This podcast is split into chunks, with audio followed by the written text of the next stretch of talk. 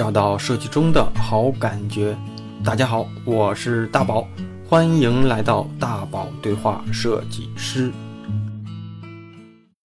欢迎来到本周的大宝对话设计师。开场先提醒大家一下啊，如果你上周刚好错过了节目，可以先从上期节目开始听。本期节目依然是对话方正字库的设计总监王文老师。其实跟王文老师的对话呢，起源于几个月前我们一起参加宾客组织的线下分享会，自己也在现场啊收获了不少，所以呢才能够有幸结识汪文老师。上期对话呢，我们聊了不少方正字库以及这个行业里的一些话题，一些我感兴趣的问题。这一期呢，除了继续聊这些话题之外，我邀请汪文老师呢，再给年轻的设计师们一些中肯且真诚的职业建议。那您感受现在咱们中国的这些整体的字库啊，因为有也有不同的风格嘛，您觉得哪个风格现在是比较弱的？在这个还可以再去哦，这个风格问题其实，因为你看我我想说什么呢？我想到日本啊，我们大家想到的日本很多都是那种手写的毛笔字体的那种的多，其实不是。我对，其实不是。我所以我觉得就是说咱们这咱们的这块哪些可能还需要再加强一些，哪些可能。日本是这样，其实日本人用字是非常谨慎的。嗯，当你看到毛笔字体的时候，那仅仅会出现在招牌上、食品哦，食品行业的包装上。如果你看到的是电器行业的设计或者广告上，排版 字体什么的啊，排版字体大部分是非常严肃的啊，圆体啊，然后黑体啊、宋体，嗯，包括化妆品。也就是书籍哈，对对对，都是这三类居多。书籍可能偶尔会有手写体，对，餐饮，餐饮行业，嗯，反而是跟人最接近的啊，用书法体会最多。那么中国正相反，嗯，那个几乎所有的门类都会出现在各个行业中，嗯，所以所以其实反而是中中国的这个用字的环境是更加。没有边界的啊，没有边界，没有限制的。那是它是一个好的发展方向，还是说咱们现在是先打乱，再往回收一收？呃，有可能会会慢慢的收，但是这取决于呃品牌对自己的这个字体的控制。那么，然后我再说说这个趋，你刚才的那个问题啊，就是那个趋向。其实趋向，其实中国整个的字体会趋向于更丰富多彩。嗯。那么排版字体本身需要发展，我们的其实排版字体的这个这块还是相对日本来说是薄弱的，嗯，因为日本的我刚才说的三四千款，嗯，有一大半是排版字体，哦，就是这个是字体的一个，我自己感觉是基本功、基本盘的那种，对对对对。而中国的如果说五六千款，可能只有一少半是排版字体，是那种造型比较。花一些装饰性强的，对对对，所以其实这方面排版字体其实，呃，整个中文这个字体设计的这个这个领域是需要更加重视和更加加强的。然后剩下的就是因为我们现在民族自信这样的一个倡议，其实更多的回归传统。那么传统的书写以及有时代风格的创意的书写，其实这两个领域其实是。我我认为是发展还是应该会会会更好。对，就是说，因为书写字体本身也是比较贴近大众的，所以老百姓也容易接受。嗯，因为中国有书写的传统，所以老百姓才会接受它。我记得几年前跟一个韩国设计师，他在中国工作的一个韩国设计师在聊，我就说韩国的一些设计给我们的感受啊。那他提到一个，他说其实他自己觉得韩国的字体。其实是属于挺挺有竞争力的。对，我不知道，您跟我们聊聊。对，韩国的字体呢，其实我也了解过。嗯，韩国的字体的种类反而比中文还多，就它又介于中文和英文的那种感觉，好像。对，因为它是拼音拼音文字，所以它的造型呢，就是简单的说是一个四角造型。嗯，那当然也有上下结构的啊，也有左右结构的。然后它的部件可以分为上下左右上中下。啊，左中右，然后以及四个角不同的部件，所以它大致是这样的一个构造。那么它的构造呢，它的基础文字会比中文少一点。嗯，它基本的如果一个简单的汉文字库三千字就可以了。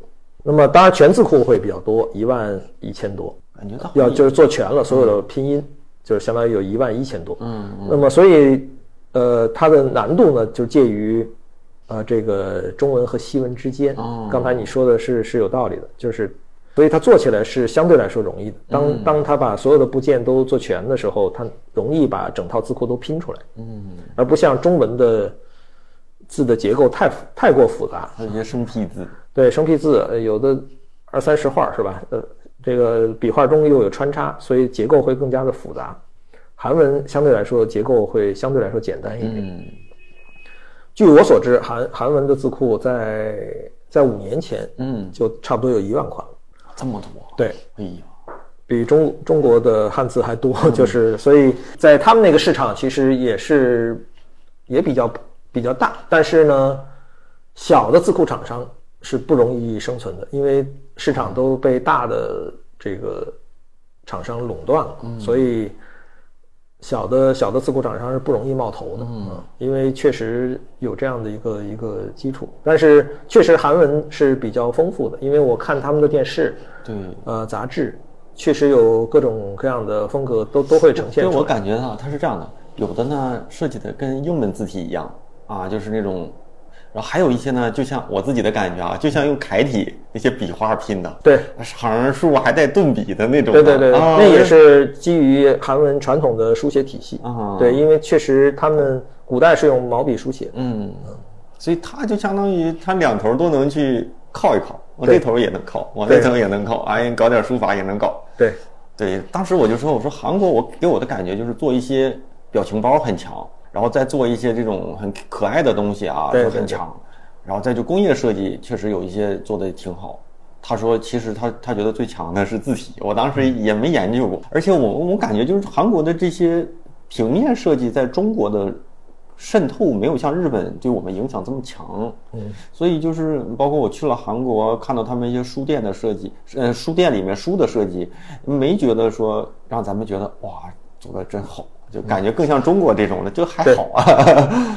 简单说，就是对我们影响最大的确实是日本，是因为它也在汉字文化圈内。嗯。那么韩韩国呢，其实有有有几十年，它摒弃了中文，那么现在也在慢慢恢复。嗯。就是说，其实摒弃中文之后，其实它对中国的影响就相对来说少了。除了时尚领域，可能它对中国还有一些影影响，但是在文化领域，它对中国的影响就会。就会相对来说少一点，而日本它还是在用汉字，有些表现你会看到海报上是吧？对，包装上，对，还在用汉字来来呈现，所以这样的形式或者说这种平面设计的这种风格会对，呃，包括潮流会对中国有影响。就再问一个，嗯，你看我们现在有很多字体，其实应用的场景越来越有可能可以可以说它是多元，但也可以说它是越来越。固定就是以前可能纸媒多一些，对吧？一些户外广告多一些，电视上。那现在移动端上可能很多，有的就是可能组合上就在 logo 上这么一个场景，或者单独几个场景。我不知道就不同的场景下，比如说在手机上的，还有在一些印刷体上的，有没有一些同一款字体上，它会针对不同的场景，我会做一些你哪些场地方的一些调整，适配起来还原度更好这种的。手机和这个纸媒确实是不同的显示的功能。那么，有的时候我们看手机的话，其实是因为手机也在不断的发展，它的分辨率越来越高。嗯。那么现在的这个大部分的手机都是视网屏，视网屏就是相当于已经达到了人眼分辨的这个标准，就是三百 PPI，嗯，这样的一个一个标准。那么在不仔细察觉的时候。它跟纸媒是没什么区别的，只是它发光不发光的问题。那么，所以在在这个屏幕上去显示一些东西的时候，跟纸媒没有明显的差别了。唯一的差别是在于它的尺度，它的尺度比较小。那么在这样一个几寸的范围内，要排下很多的内容，相对来说阅读起来会比较费眼睛。那不像纸媒，纸媒那是一个至少三十二开的，对吧？那么屏幕手机就相当于六十四开，在一个三十二开或者一个十六开的时候，你放四百字到五百字，其实阅读起来是非常舒适的。而在纸媒上，其实需要去去做版式上的调整，然后它又是一个窄屏，然后其实阅读起来并不并不适合长长文本的阅读。所以现在你你会发现在，尤其是岁数大的啊，尤其是岁数大的，我现在也属于岁数大的，嗯，所以我会把手机的那个屏幕字体的设置设置的稍微大一点，然后这样阅读起来会更舒适一点。功能性是是这样的，但是我们在做字体设计的时候，其实是也是有有所这个区隔的，因为要满足这种功能性的设计，其实需要去动一些脑子。就比如传统的在纸媒上排排书报，嗯，那么用的是报送或者输送，嗯，而这种比较细的字体在手机的呈现上就未必是最好的一个状态。所以，为了适应这种手机的屏幕，比如我们在设计手机屏显的宋体的时候，嗯，其实笔画横，尤其是横笔画，是需要加粗的。这样呢，它的那种比例，就是横纵比，就有点像黑体了。哦，这样它阅读起来会更更舒服、更清晰。因为原原本的这些宋体在在手机上呈现，尤其是它缩小以后，那个细横画会过于细，这时候显示是有。是有问题的，有时候实，有时候虚，就是有时候深，有时候浅，在在手机屏幕显示是这样，所以加粗以后会让这个字体的呈现会更好。那么其实也是一种潮流，嗯，就是国外在这种无衬线和衬线体在书报的领域，尤其是在屏幕阅读的时候，其实是各百分之五十的，嗯。那么中文呢，其实黑体还是主流。嗯，目前基本基本上占百分之九十以上，嗯，还是这种无衬线的这样的黑体。那么其实我们也在努力的去开发这种宋体。当人们阅读黑体太长时间之后，其实还是有疲劳的，嗯，其实宋体还是更适合阅读长文本的这样的一个字体。所以我们也在努力的去开发这样的一个手机阅读的宋体，包括手机阅读的未来的，比如仿宋啊，或者是楷体，其实都是未来的方向。我可能注意到一些电子书或者是一些阅读器里面的，对，有有的是直接给你弄的，就是宋体风格的哈。对对对，其实就是它它在模拟传统的书。对，因为现在出版领域很多 A P P 都是在用宋体，而不是用用黑体，就是他想整个风格是一致的。嗯，所以我们我们的字库也提供过很多的这种新闻出版的这样的 A P P 的。嗯。我刚才在跟您对话的时候哈，突然其实也是在想一个问题哈，就是咱绕回到品牌字的那个，嗯，咱们做一个补充吧哈，就是您您给您就是就是咱们这边跟一些大品牌去做过一些定制字体，就是我觉得这个问题稍微有点刁钻了啊，就是。给这些大品牌交付了这个字体，您怎么去验证，或者客户怎么去验证这个字体是不是达到了他们的预期的目标？嗯，有没有一些评量，就是很评评价这种字体呃一些标准，或还是说这个更就是更主观一些，就是大家觉得这个好用或者看起来更加统一就达成了？对，其实定制字体有有自己的功能，嗯。啊，就是像就像品牌的一部分一样。举个例子啊，嗯，比如美团，嗯，美团它在使用字体的时候，在在以前可能是不不统一的啊，然后，呃，包括像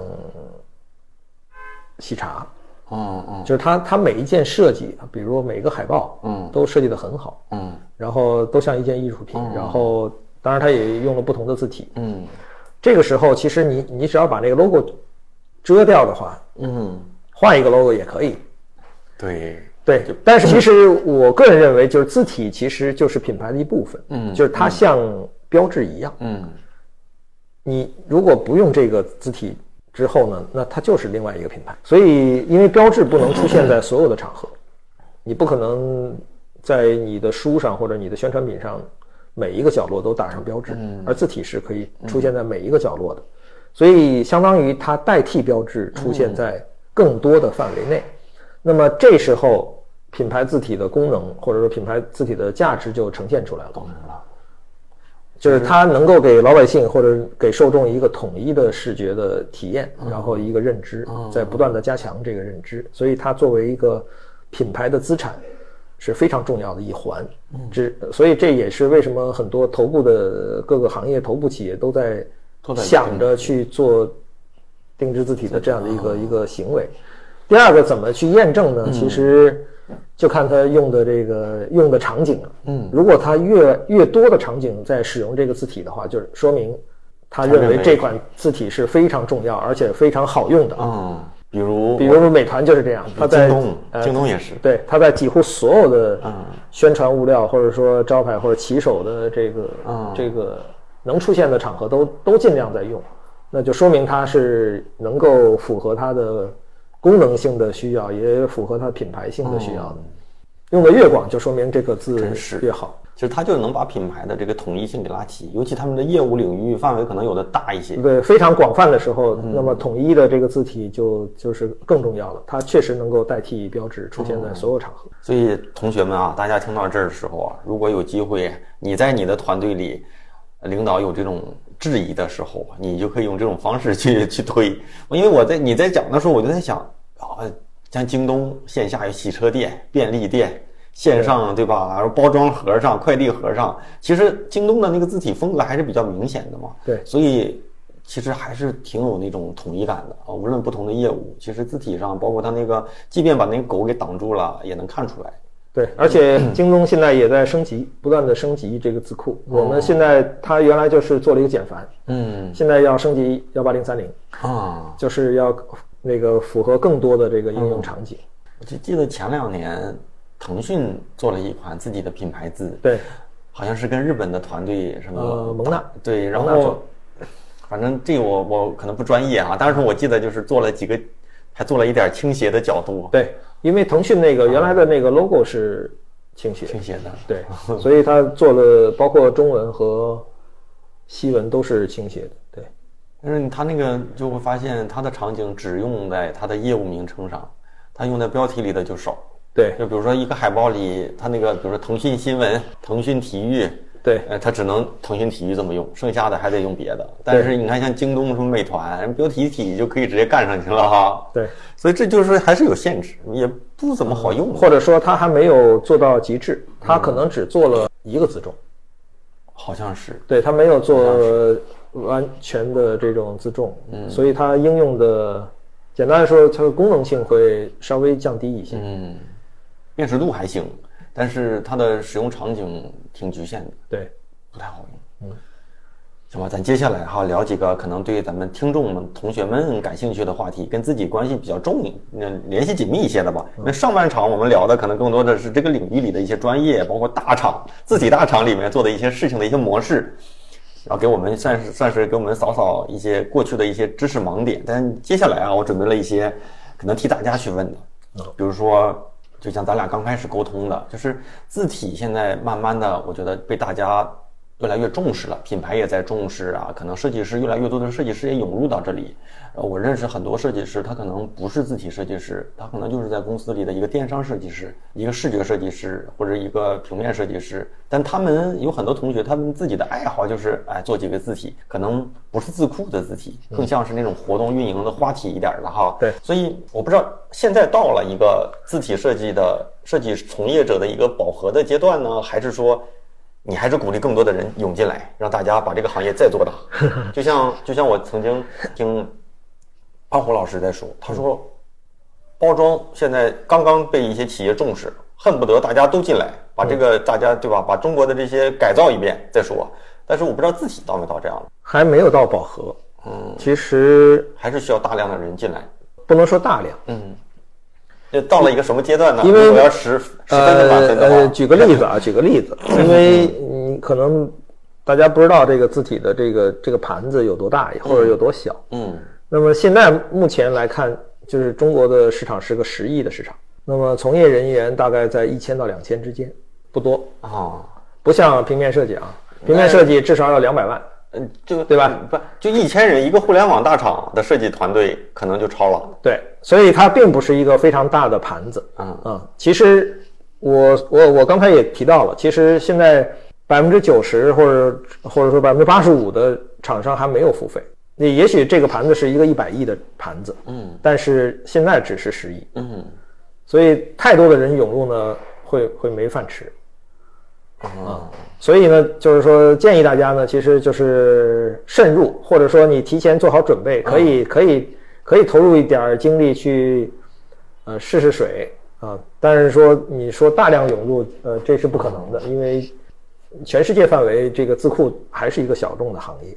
它比起任何的一个行业都是小众的。你想想，十亿的盘子，比不上，呃甚至都比不上啤酒啊，比不上那个什么，是吧那？你说这个哈，我就想起曾经听可口可乐，呃，一个什么中国区的一个什么市场负责人在我们公司做分享，他说，嗯，虽然意思说可乐在中国已经大家都在喝，但是呢，他们有一个叫什么什么，类似于什么血液什么比，他说，呃就是墨西哥每天是喝二十，打比方啊，每天一个人是喝二十瓶，这数据我有点忘了。嗯，他说美国人可能是每天喝十瓶。中国现在是可能是一瓶都不到，对那你的一瓶可乐在你血液里的占比，要意思说还可以再升到老高。你就是我我意思是不是随着这个年头，自的智库也在教育一些厂商，哎，这个东西有多重要，大家愿意付费意识越来越强，嗯就会导致这个十亿可能慢慢会涨到呃可能一百亿。对然后这个市场也会慢慢被教育开，但现在可能是属于一个可能萌芽或者是有有意识阶段了。对最起码我给一些客户做东西的时候，我都不敢 乱用自己。对对对，嗯，因为在再十年，再看十年，可能又不一样连一亿都不到。啊。也就是说这，这十年可能增长了十倍，嗯，但是下一个十年也许也能增长十倍。也可能就不等。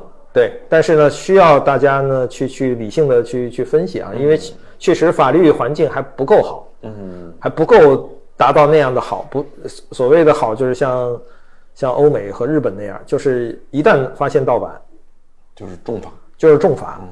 对，那么现在中国还还做不到这点，嗯就是说，所以大家的那个维权的这个道路依然很漫长。我们目前方正字库已经是维权先锋了啊，也仅仅在大概十个省市左右取得过这种优胜的判例。所以非常的漫长和艰辛，这个维权的这个过程。所以呢，嗯，小团队也等不起。对，所以这这这已经是我们在不断的努力了几十年的结果。然后，字体还是要有一个怎么说呢？要有一个理性的判断。当然，他喜喜欢的这个个人啊，其实可以去尝试，没问题。对。我记得当时，然后我们也我们的这个平台也是开放的，面对所有的设计师和爱好者，嗯，其实可以踊跃投稿，然后参加我们的字体比赛，嗯，如果你能拿到优胜的名次，这样来开发自己属于自己的字库也也是有很大可能的。哎，，对。那您说到这个问题，嗯，我就想说，一一一，如果我是一个个人，我记得当时您在那场分享，有一个同学也在问我，一个个人我能不能去做，就是字库？就当时您给他的建议都挺中肯的，您可以跟大家聊聊。比如说，我现在就是挺喜欢的，我一个人我能不能做字库？我怎么通过做字库赚到钱？对，就是我有有几个渠道嘛，我们有投稿的通道，就是方正字库有有投稿的通道，然后我们也有每两年举办一次方正字体的比赛，然后通过这些比赛来选拔我们认为优秀的作品来开发成字库，嗯这就是一个最最好的通通道了。那么其实方正的力量是有限的，我们自己只有六十六十个这样的设计加上制作的这样的一个团队，而我们的签约设计师是很广泛的，我们现在的签约设计师已经超过了七百人，嗯，也就是说这个团队是更更大的团队。我们每年出品三百款左右的字体，其实大部分是依赖于签约设计师做的贡献。啊，所以这个这是不可不可忽视的这样的一个力量。就是呃个人其实是有限的，那团结就有点像所有的出版社了。对对对，我们就是出版社。然后你有好的作品，就是相当于你自己做了本书啊，然后我们来帮着你卖。那这种呢，我就问一下细节了，就是比如说它的一个收那个对于设计师来说，一个收入呃，会有五十年的这个大概百分之三十的这样的分成的比例，啊这样已经比出版社高很多了。对，呃，举个例子啊，中国最著名的作家，比如莫言，嗯，他所拿到的出版的版权也仅仅有百分之十五。十五对顶这是顶配了，我的百分之八，哦我百分之对，大部分的作家就是百分之十以内。对对，所以呢，就是说，你作为一个字体设计师，你如果能独立做完一套字库来我们这儿卖的话，基本上是能够拿到百分之三十的。剩下就看它的销量了。对，跟我们说说，在外外外部签约的设计师里做卖的好的，一年能能能有多多少？有几十万的收入。对，大家听听啊，再努努力，那也相当可以了，这就是税后收入了。而且基本上你相当于要要自己去上税。啊，对对，就是税那个睡睡觉的睡，就是出版了之后我就这个事儿就呃搁这儿就行。对对对对，啊，这还行，我觉得这种的收入相比于设计师一个活儿一个活儿的做，这好，这对所以它多了。所以自库就是一个产品设计。那有没有就是它的生命周期还挺长？对，咱们最后这一部分呢，其实呃有很多问题都是不同的嘉宾，但是问的问题差不多，因为我觉得同样的事情或者同样的话题，不同人可能完全都不一样。嗯啊，我觉得欧梦老师，你给我们介绍介绍你普通工作日的一天是怎么度过的？如果方便一点的话，对可以从早上早早起到晚上睡觉都说说。我记得做嗯。字体设计师的时候啊，就是一天到晚这八小时都在做同一件事情。比如我在做榜书，嗯。那这这这八小时就是在做榜书啊，没有没有别的工作。那么现在做设计总监，可能事情就会多了，可能每天约好的会大概有两三个，嗯。然后呢会有下面看着的项目，这些项目的这个负责人会，比如会有问题，嗯。然后我来给他们提提一些建议，嗯。然后比如某些某些项目到了某个节点，要去看一下这个结果，嗯嗯。然后当然自己手头上还有个别的项目是我自己主持的，那也是要自己动手去做。啊。不仅呃，现在也得做。对对对，并不是嗯。呃每天就开会了啊，那哎，那我问问啊，这我就中间得插一个，您您现在做的字体一般是属于偏什么类型的多一点？手写那种风格的，还我我是说偏我主要是两个部分，一个是拉丁文的啊？拉丁文的设计，我会参与一些，然哦后还有一些就是自己的手头的项目，比如其实都是偏传统，反而是偏传统一些对，我感觉应该楷书啊，然后这种行书啊等等，不好做，看起来好像那啥对，啊，然后对对对，然后还有一些就是定制项目。啊，定制项目其实挑就战多一些呃就就就像京东那样的，对吧？它是偏偏现代设计的这种感觉的。对，那那现在你们一般这边是几点钟上班？晚上我们是九点，晚上六点下班。加班的多不多？加班反正挺多的，是因为有好多定制项目是有时间限制的，哦，有时间限制的话就就会需要加班。那一般那个有没有在就你从早上到晚上这么一个周期里，有没有一些什么比较固定的习惯？啊，目前没有。就是比较正常的呗，也就是，对，嗯反而是我透露一个小的习惯啊，就是说我现在吃饭的时间会拖后一些。以前可能正常的时间，我十十二点就十一点半就去吃饭了。嗯那么现在反而我是会拖在一点左右嗯，才去吃饭，是因为什么呢？就是事情会很多，然后所以会会会积累的事情，导致啊要压缩这个吃饭的时间。替大家问一个啊，想做字体设计师，字写得好重不重要？有一定的辅助的作用。其实因为手写字体，尤其是中国的有一个就是书写传统，那么这些书写传统会带来一些信息，而这些信息就是藏在书法里面。那么所以写字好，对字体的结构或者笔形呃的认识就会好。嗯。那么同时写字好，其实手就是你的脑的延伸，你手脑配合也会好。嗯。就是这样的有有这样的基础的人，其实从事字体设计会有一定的帮助。那当然也我们也不排除那个写字不好，但是但是对他要求有一定的审美，嗯。对字体的结构、对字体的笔画有有自己的认知也没有问题。自己自己写字不好也没关系，那可能你只是缺乏练习。但当你自己写字好的时候，其实是相辅相成的啊。其实我我个人更更希望大家去多练字多练字，那么多从传统书法中去汲取营养。而这种传统书法不仅仅是一种书体，真草隶篆其实都可以尝试一下。对我刚才就想说，因为有有的人写字可能他确实挺好，而且也有风格，会不会限制啊？就是比如说我做手写字，我可能怎么弄都是都是这个感觉的，跳不出来另一种。呃呃，不会的，因为历朝历代的这个手写风格太多了。其实你要仔细研究的话，就是书法的这种书体其实是很丰富的，嗯，所以它所带来的那些变化足够你吸收一辈子。简单说，吸收一辈子没问题。所以有时候我自己也写写，包括隶书也写，包括行书，包括楷书。其其实都写。然后，然后还要其实最重要是多看，因为你写的毕竟时间不多，嗯，但你看的时间可以多，你可以看到历朝历代的各种风格，嗯，那么这些风格的某一个点能够触动你了，其实就是你下一个创意的一个源头。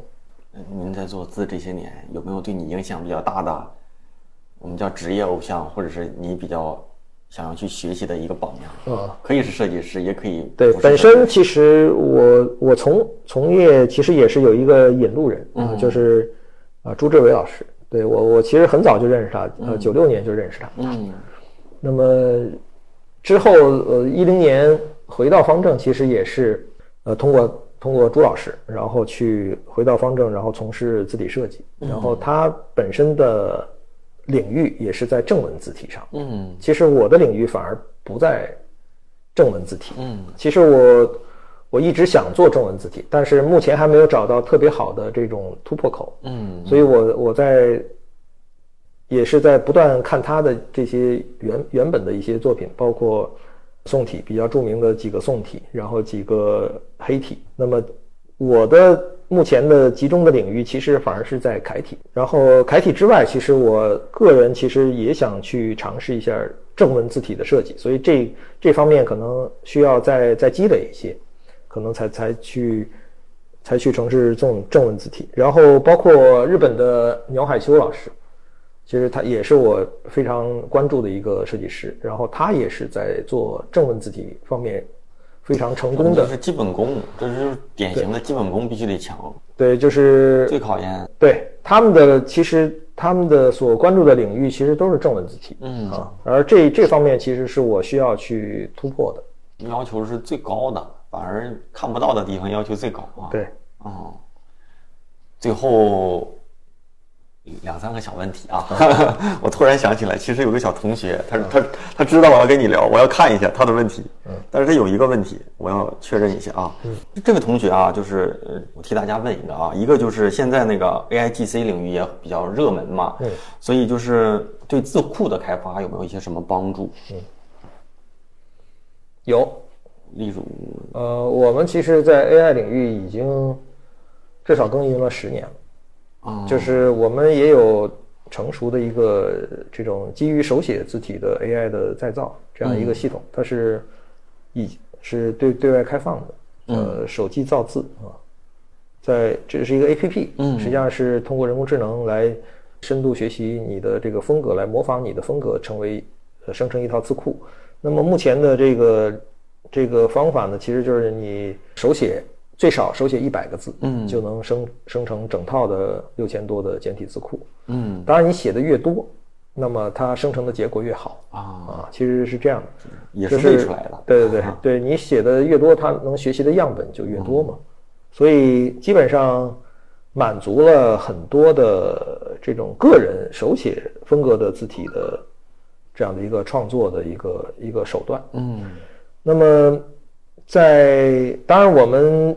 另外的其实是基于其他的这样的算法或者 AI 的这样的研究，其实是辅助造精品字啊。刚才说的是手写字体，嗯嗯嗯。那么精品字其实是更难的啊，它是基于轮轮廓的，所以这方面其实研究才更有这种价值啊。所以我们也在不断的不断的耕耘吧，然后也是每年能够提升一点点，而这种提升呢，其实就是日积月累的。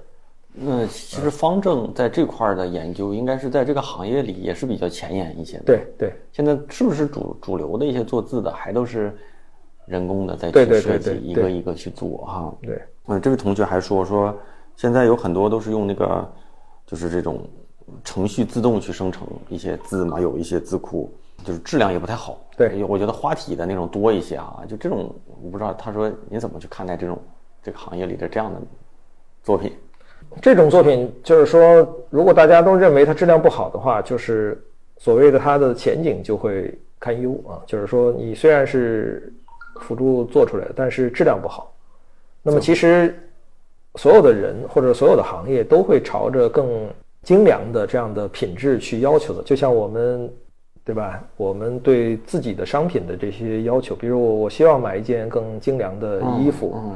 我喝一瓶更更有品质的水，嗯，以及咖啡是吧？然后我用的车或者用的这种笔，都要求它是更有更高质量的，然后有更良好的这种功能的。所以字体也一样，嗯，呃，可能没钱的人去买一些便宜的字体，但是高品质的或者说有对品牌有要求的这样的厂商，一定是选购更加精良的字体作为自己的这个基础用字的。所以这种这方面的这种竞争，那么未来一定一定是更精良的、更优美的字体才会更有市场。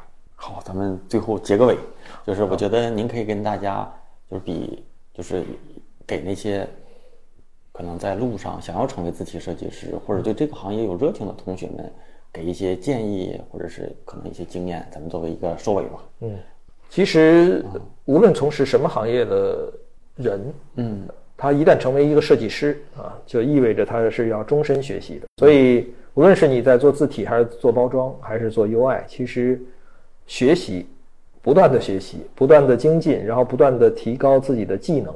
这个技能包括创意的技能以及这个生产的技能。所以就是说，终身学多重新学习，这是最关键的一个词。第二就是，呃呃，多看多想，啊，就是说所有的感觉，所谓的所有的感觉，其实都是感知觉，嗯，就你只有知道了，你才能感受到它，你才能表达它。当你什么时候都不知道的话，你根本就一摸黑的时候，你无法去从事那个领域。所以就是说，你看到的，然后去触发你的联想，因为人呃联想是最重要的，就是创意其实来自于想象，就是这些这些你所有观察到的点、事物的一些细节、一些造型、一些光影，其实都会触发你的联想，而这种联想就是你未来的创意的根源。那么也就是说，希望大家能够不断的去观察，不断的去吸收，能够不断的丰富自己。然后，当然想法，包括思维方式这些也是需要去不断的更新的。然后，因为我们这个世界变化的太快了，所以需要去不断的去应对，然后不断的去呃创新吧，就是。真好，我这大家能有机会啊，通过这样节目免费的让让咱们这个行业的前辈给大家讲了这么多。其实我自己觉得啊，今天有很多问题呢还没聊完，我觉得咱留点话题，有机会吧，再跟汪文老师咱们再做下一次的返场。因为我觉得有很多东西，其实可能您刚才也说要开会了吧，我觉得可能再有个半个小时到一个小时能聊得透透了，但是这个就留到下一次，因为我觉得这一期的这内容已经。嗯，足够大家去可能从中找到自己想要知道的一些信息，嗯，所以也挺好。下次呢，再跟汪文老师再去交流，说大家有有什么话题啊、反馈啊，咱们再去再去再去聊。对，也许一年以后就翻天覆地了。而且 而且我自己觉得，像听您就是分享的，就是在演讲的和咱们这种沟通的内容还真不一样。就是分享上面有些案例，我们看着东西啊，这这里面的为什么是这样做，然后。我觉得咱们这样的对话更更像是这种交流和畅谈一些，嗯对对吧？吸收的东西不一样，所以咱们这次更就更宏观一些。啊。节目听完了，欢迎回来。说实话啊，没聊够，因为汪文老师有一个会议要参加，所以呢，还是有些话题被保留了下来。关于字体呢，你有哪些感兴趣的问题，都可以在你收听的平台或者是微信私信我。那我相信不久我还会跟汪文老师做一场对话节目，也期待能够把大家对这个领域最关心的问题反馈给我，我们用声音的方式帮助大家解答迷思。继续邀请大家加入我的微信听众群啊，进群方式就是在我的哼哼哼大宝频道李慧夫“群”就能够收到。大家可以在群里跟我提建议，提供内容资料。当然，如果你有故事、你有话题、你有特殊的经历啊，也可以主动来找我报名，咱们呢做一场对话，分享给更多的设计师同学们啊。这是我们这个节目的大本营。我也真诚的邀请大家加入我的星球私房课。虽然我把它定义为私房课，但是我更希望大家能在这里找到自己的顿悟时刻。这里有一群努力积极的保障同学，这是我的荣幸，因为大家真的是太有爱了，而且我能够感受到一群人的能量到底有多大。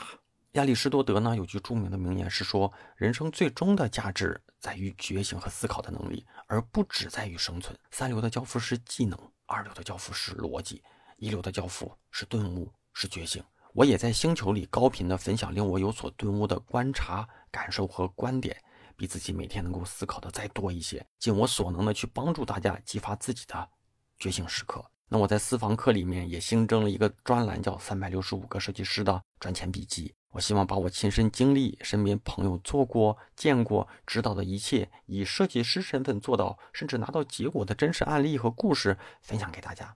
那这个专栏啊，治疗搞钱的思路和方法，我在这里呢也会依然每日给大家去答疑解惑。那也给老同学们做了这个一对一的福利咨询。其实这样的一个咨询呢，我就能够让你值回票价。推荐今年在职业上遇到困境、想要转型破局和进阶的设计师们。当然呢，还有期望一直保持成长、获取更多设计资源人脉的上进设计师，再就是咱们大宝对话设计师的忠实听众。加入方式呢，是在我的哼哼哼大宝频道里回复“归队”，归来的归，队伍的队，就能够收到一个弹出消息，扫码就能够加入。每一次我都会重复，中一棵树最好的时间是十年前，第二的时间呢是现在。当然，只有进群的新老同学知道这里到底有多大价值。节目结尾呢，再次感谢一下给节目打赏的同学们啊，用我的方式给支持我持续更新的新老朋友们送上最真挚的感谢。第一位啊，飞君；下一位同学舒飞啊；再下一位 Y O A U；下一位小猪猪。好听要早点睡觉。八大名冬雨已逝啊，这里面大部分都是我每一期节目里必读的同学。当然，也希望咱们听节目的同学们啊，你在哪个平台收听？如果最终在公众号里面给我打赏，我最后都会在节目里给大家送上我的感谢啊。那本次节目呢，也全部的都分享给大家了。下周呢，网易云音乐、喜马拉雅、站酷、小宇宙、荔枝等主流的音频平台，咱们继续的更新啊。下周节目不散不散，拜拜了啊。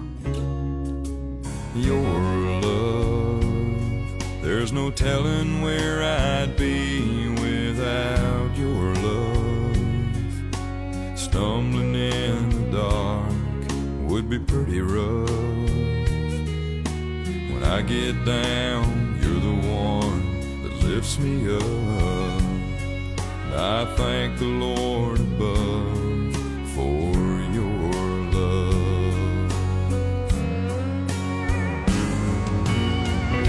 In day and time, the right one's hard to find.